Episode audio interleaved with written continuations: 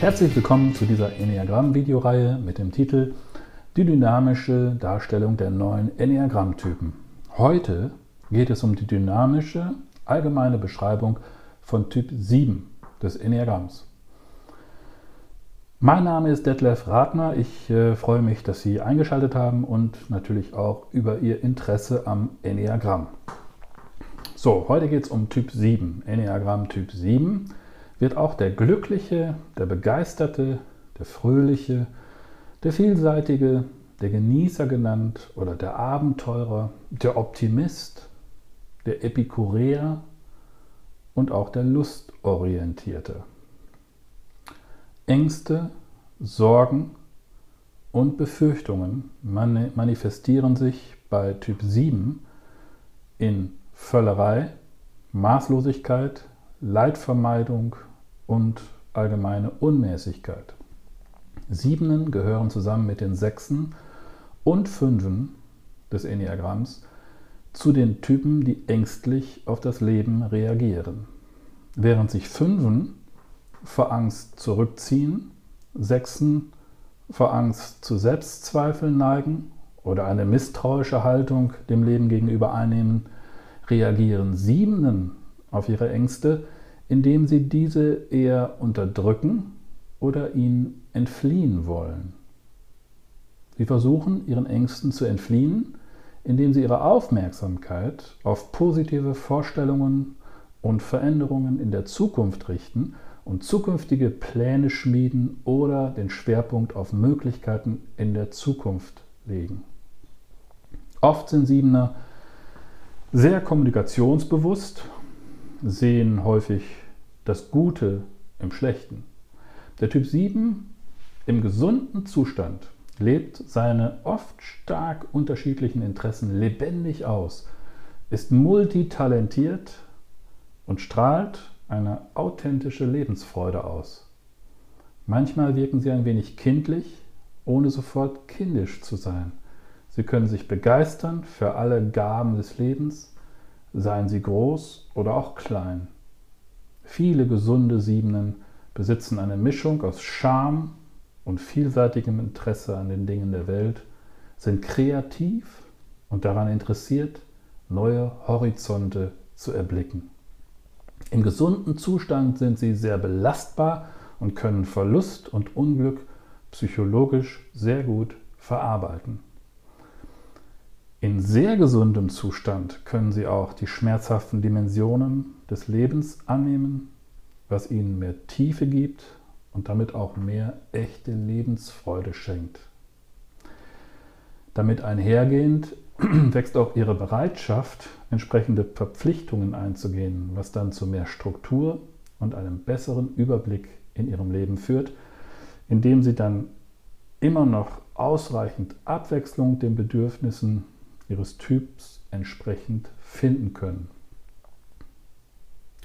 Im kranken oder sehr unbewussten Zustand ist der Typ 7 jedoch sehr anfällig dafür, den Schmerz in sich selbst und bei anderen zu vermeiden und tendiert zur Flucht aus der Realität heraus in Fantasiegebäude hinein. Jegliche Art von Verpflichtungen können dann für den Enneatyp 7 eine Art Gefangenschaft bedeuten, die er auf keinen Fall akzeptieren möchte und kann.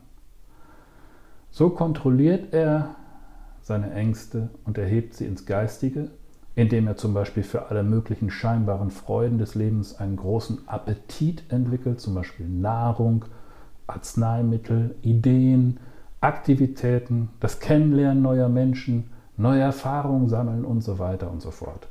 Doch in ihrem kranken Zustand können die Angehörigen dieses Typs 7 diese ganzen Eindrücke leider nicht verdauen.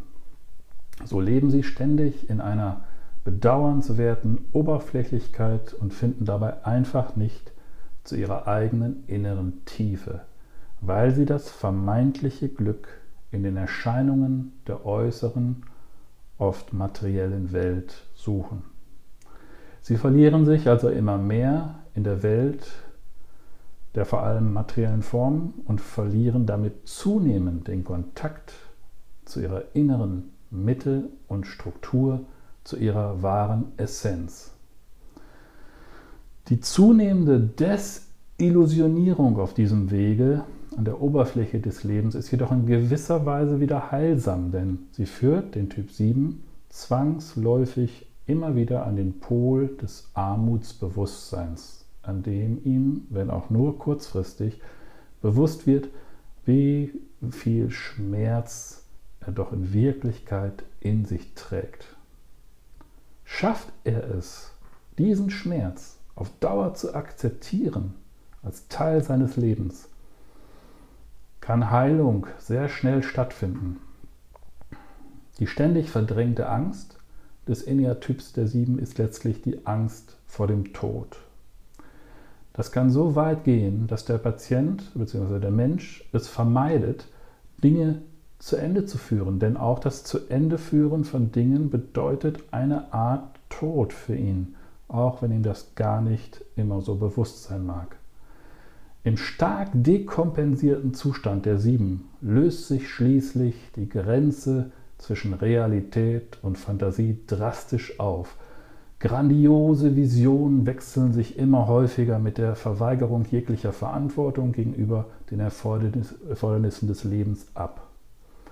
Sie verlieren dann immer mehr die Realität aus den Augen, werden dann mitunter ungeduldig, ruhelos, chaotisch, ne, verantwortungslos, wahnhaft, wild und explosiv.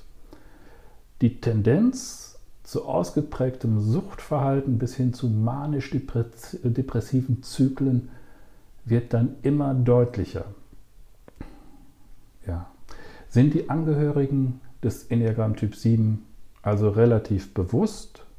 Sind sie fröhlich, spontan, einfallsreich, produktiv, begeisterungsfähig, schnell, zuversichtlich, charmant und vielseitig interessiert. Relativ unbewusste Siebenen sind hingegen im schlimmsten Fall narzisstisch, impulsiv, unkonzentriert, rebellisch, undiszipliniert, besitzergreifend, manisch, selbstzerstörerisch und extrem ruhelos. Ja, das war es wieder heute äh, mit Typ 7. Ich danke Ihnen für Ihre Aufmerksamkeit, freue mich, dass Sie wieder dabei waren. Schalten Sie gern wieder ein. Alles Gute für Sie und bis zum nächsten Mal. Ihr Detlef Radner.